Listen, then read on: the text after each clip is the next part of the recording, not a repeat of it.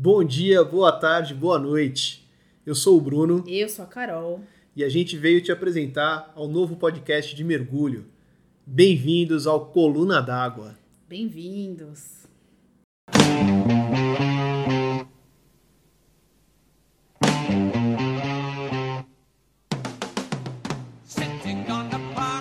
E aí, Carol, tudo bem?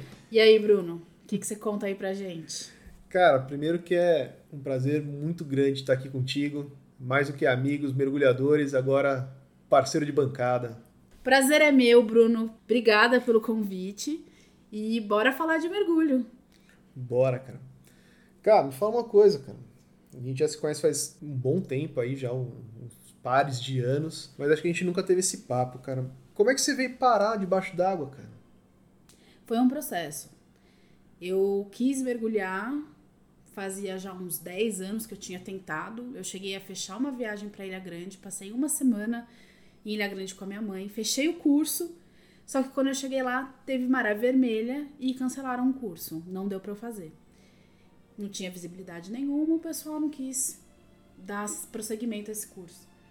E aí, anos e anos depois, num processo de psicoterapia, de me encontrar, de tratar diversos assuntos, surgiu o vamos tentar mergulhar.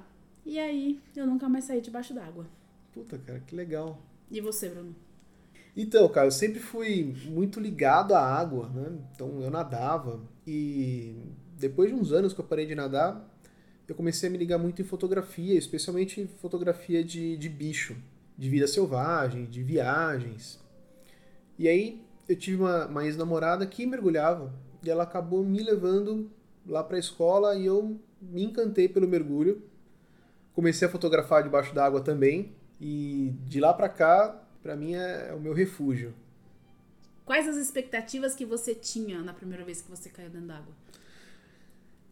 Cara, a primeira expectativa foi não morrer.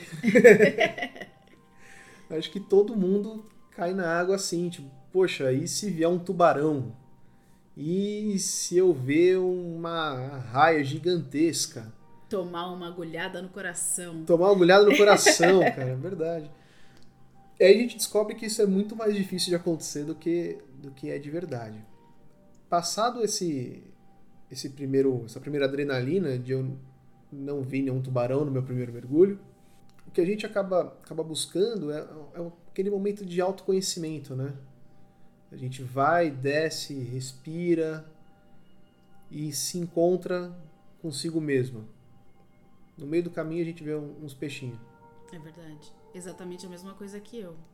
Também, primeiro mergulho, eu nem tinha noção do quanto eu tava ansiosa, mas é aquela coisa de gastar um cilindro em 20 minutos. Depois, com a experiência, a gente percebe que um cilindro em 20 minutos é muito, muita, muito consumo. Pô, você tocou num ponto, num ponto bacana pra quem tá ouvindo. Teu primeiro mergulho, quanto tempo durou? Meia hora ajoelhada no chão. Pô, cara, meia hora. E voltei com 50 bar no máximo. Caraca, meu. E você? O meu, eu lembro, no meu logbook tá marcado 27 minutos. Nossa. E eu voltei zerado também. E Mas- agora? Cara, agora é muito legal porque eu mergulhei no mesmo ponto várias vezes. E da última vez acho que eu bati uma hora e quinze. E ainda voltei com meio cilindro praticamente. Hoje você tá como de, de consumo de ar? Ah, eu tô. Faço mergulho de 50, uma hora e volto com 100 bar pro barco. Mergulho raso, né? A gente, é, o consumo muda bastante quando a gente vai um pouco mais profundo, mas é, um, é o mergulho que eu fiz, que durou meia hora, agora dura uma hora tranquilamente, com meio cilindro. E o que, que mudou? 150 mergulhos. o que mudou foi isso, né? Foi o controle de flutuabilidade, foi a calma, foi a segurança, foi aprender com profissionais que me, me passavam segurança, de que nada ia acontecer fora do, do controle, né? Que se algo acontecesse, eu ia estar bem resguardada. E isso foi pavimentando o caminho para um consumo para um consumo bom num mergulho cada vez mais confortável, cada vez mais gostoso, né? Putz, isso é, isso é legal de, de falar e de ouvir. Porque eu não sei você, mas muita gente que às vezes para para conversar comigo faz uma pergunta matadora, né? Quanto tempo demora um mergulho? Uhum. E aí é meio frustrante a resposta, porque é... depende. É a pior resposta que a gente pode dar, né? É, é o depende. Porque é fácil. Hoje em dia a gente fala, ah, quanto, quanto você roda com um tanque de gasolina? Uhum. E a única coisa que eu falo é na estrada, na cidade, com ar-condicionado ou sem. Uhum. E no mergulho, cara, muda tanta coisa. Né? Que nem você falou, pô, eu, eu demorei 150 mergulhos para transformar lá meia hora em uma hora e dez, uma hora e quinze com folga. E aí vem todas as os atalhos, né, do mergulho, que é o quão profundo você tá, temperatura da água, o quão confortável você tá. E tudo isso leva muito tempo para aprender, né, cara? É só com água. É só com água. Os cursos são um atalho, eles te dão um conhecimento para você prestar mais atenção numa coisa, prestar atenção em outra. Mas no final, não adianta você ler mil livros e ver 200 horas de vídeo se você não cair na água, né? É verdade. Porque, no fim, não sei como é que foi seu curso básico, cara. O que, que você aprendeu? A não morrer. E mesmo assim eu tenho dúvidas de que eu aprendi efetivamente. Porque o curso básico, ele é um ficar ajoelhado na água, mostrar que se de repente o seu regulador cair, você consegue recuperar. Se a sua máscara sair, que você consegue recuperar. E só, né? A gente não aprende a mergulhar. Eu, pelo menos, tive a impressão de que eu não aprendi a mergulhar. Aprender a mergulhar veio lá com. Quando eu olhei para mim e falei, eu, agora eu sei mergulhar, foram pelo menos 30 mergulhos. Cara, o básico para mim foi foi bem bacana, assim, no sentido de me apresentar para um mundo que não, não era meu, não me pertencia. Né? Eu sempre gostei de água, sempre gostei de mar, mas respirar debaixo d'água não me pertencia. E aí, para você pertencer a esse mundo, ele te dá ferramentas. Né? Te dá ferramentas para você ficar mais calmo, dá ferramentas para você se encontrar no fundo, te mostra onde estão alguns alguns problemas, principalmente com relação à fisiologia, né? Pressão interna de ouvido, é, por que, que não pode parar de respirar. Mas foi o que você falou, o curso no fim, ele te ensina a, a sobreviver debaixo da água, a não, a não se colocar em apuros. Mergulhar, só mergulhando, cara. Como foi a sua primeira caída na água? O que, que você sentiu? A hora que terminou o mergulho, você pensou, a hora que terminou aquele mergulho, é isso que eu quero fazer o resto da vida? Cara, eu falei ferrou. Uhum. Ferrou porque era um, eu tava postergando esse, esse momento por muito tempo porque eu sabia, tinha certeza que eu ia me apaixonar por mergulho, cara. E aí a hora que eu que eu inflei o colete para ficar flutuando lá, esperando o pessoal do barco falar pra gente subir. Depois do primeiro mergulho, na água do mar mesmo, eu falei, cara, agora eu vou ter que fazer isso todo fim de semana. Eu acho legal essa pergunta, ela até me ocorreu por uma razão, porque a minha experiência foi muito diferente. Como é que foi? O mergulho não foi, assim, ele foi uma paixão à primeira vista, tanto que eu comecei a mergulhar, eu nunca mais parei. Mas não foi aquela coisa do sair totalmente feliz e satisfeita com o que aconteceu e eu quero fazer isso para sempre. Eu, inclusive, tive dor de cabeça em muitos mergulhos, umas dores de cabeça fortes, por questão de consumo também. E a, a questão do autoconhecimento que a gente falou logo no começo, isso era, foi uma coisa que me influenciou muito. Então, um, eu estava no meio de um processo de, de, de, psicoterapia, de autoconhecimento, e o mergulho ele vinha trazer muita coisa à tona que às vezes eu não queria ver. Porque, querendo ou não, né, o pessoal fala mergulho é terapia. Não, mergulho não é terapia, mas ele se assemelha muito, muitas vezes, né? Porque você tá lá, você tem o seu dupla, você confia no seu dupla, mas no final das contas, você não está se comunicando, seus pensamentos estão totalmente focados. Eu acho que, eu não sei se eu tô usando a palavra certa, mas é um hiperfoco, né? Você eu caio na água, pode estar acontecendo o que for na superfície, eu esqueço e eu foco no mergulho. E o mergulho ele te traz Problema de flutuabilidade, como tá minha respiração? Putz, eu tô respirando muito rápido, tá me dando dor de cabeça. Eu começo a respirar rápido, a minha flutuabilidade fica horrível, eu vou para a superfície e vem as autocobranças. Então eu acho legal porque a gente conversa com alguns profissionais, com alguns amigos que, nossa, a hora cair na água é isso que eu quero fazer o resto da vida, eu decidi e para mim a experiência foi outra. E eu acho legal porque às vezes você tenta conversar com pessoas que também não tiveram essa experiência de conto de fada de primeiro e é difícil. E aí é, é legal para quem tá escutando saber. Existem experiências diferentes, não necessariamente aquilo vai ser o que você vai sair achando que você vai fazer o resto da vida, mas tem aquela fagulhinha que você fala: "Não, mas aqui tem alguma coisa". E aí você segue essa fagulhinha e vira paixão, que foi o que aconteceu comigo.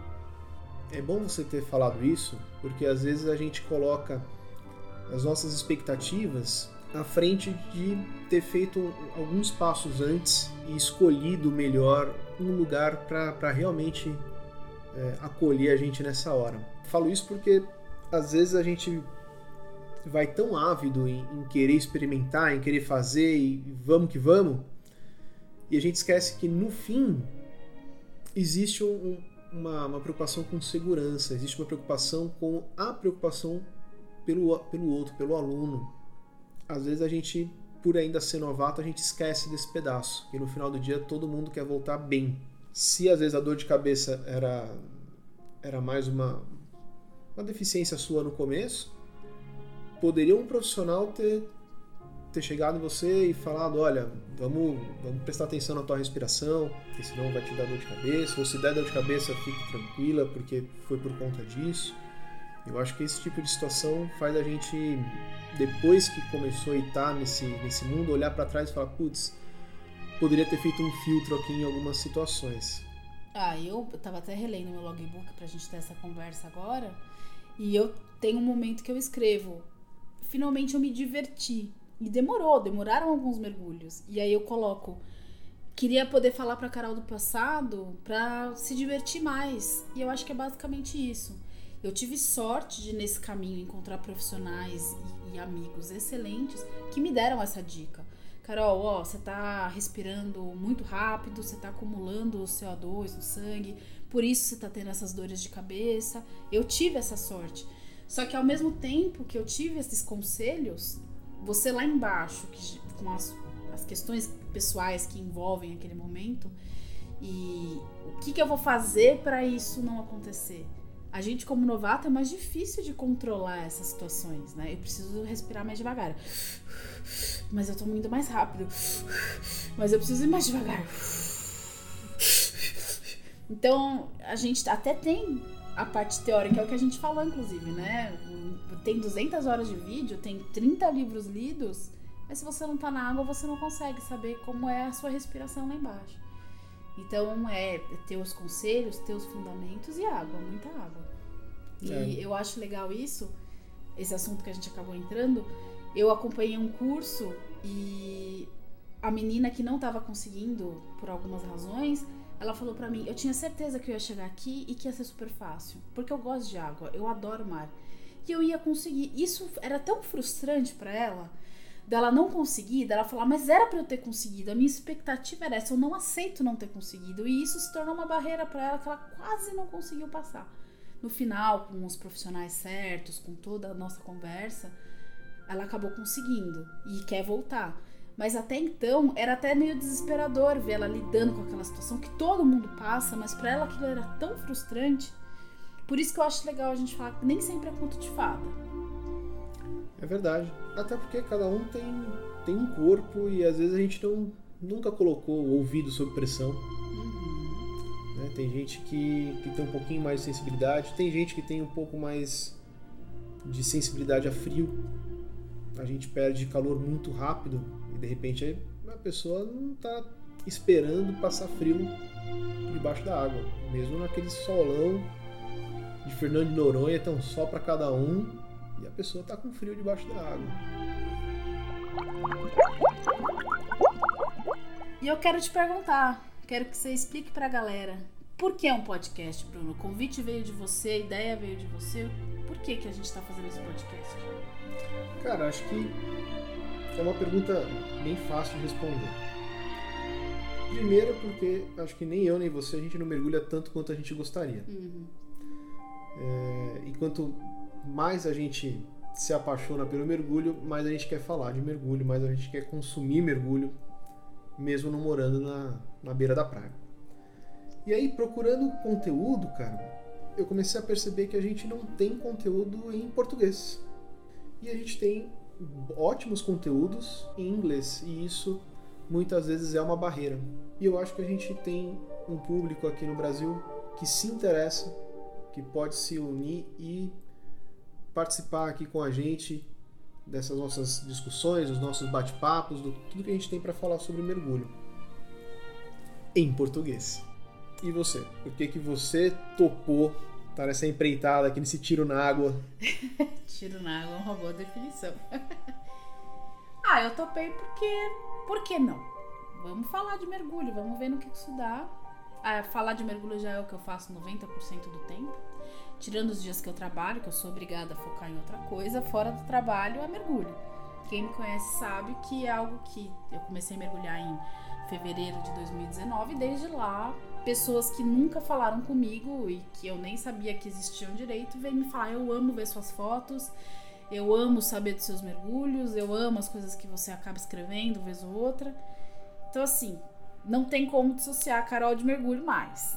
E por que não falar de mergulho, né? Por que não tentar trazer um conteúdo acessível para pessoas que estão no começo, pessoas que estão caminhando, sei lá, para um começo de profissionalizar? A gente não tem nada a perder e acho que quem escuta também não. Mais do que tudo, é, é legal a gente deixar um, espaço aqui bem aberto para você que está ouvindo aí do outro lado contar pra gente o que você achou, o que você gostaria de ouvir, temas. A gente tem alguns convidados que a gente quer trazer, já estão até alguns combinados. Mas no fim, a gente vai estar tá aqui para bater um papo contigo, cara. Pra gente poder sentar e conversar e eu gastar meia hora de, de ouvido falando de mergulho. Cara, no final, isso que a gente está gravando hoje é um piloto. Então, se você que está aí do outro lado está ouvindo, é porque ficou minimamente audível e a gente não falou muita besteira. Mas é um, é um teste pra gente. No caso de ir pro ar, queria te perguntar o que, que você diria para quem está começando agora? Eu diria que o único arrependimento que eu tenho no mergulho é de não ter começado antes. Então não pensa muito, porque você está perdendo tempo. É isso aí, cara. Eu acho que 11 de cada 10 mergulhadores falam a mesma coisa. Uhum. Então acho que a gente vai ficando por aqui. Foi um prazer imenso ter você aí do outro lado. Obrigada, obrigada por escutar as nossas baboseiras aqui também. Obrigado, Carol. Espero que seja o primeiro de um monte. Com certeza. E obrigado a você que ouviu aí, emprestou as orelhas pra gente. A gente espera estar de volta em uma semana.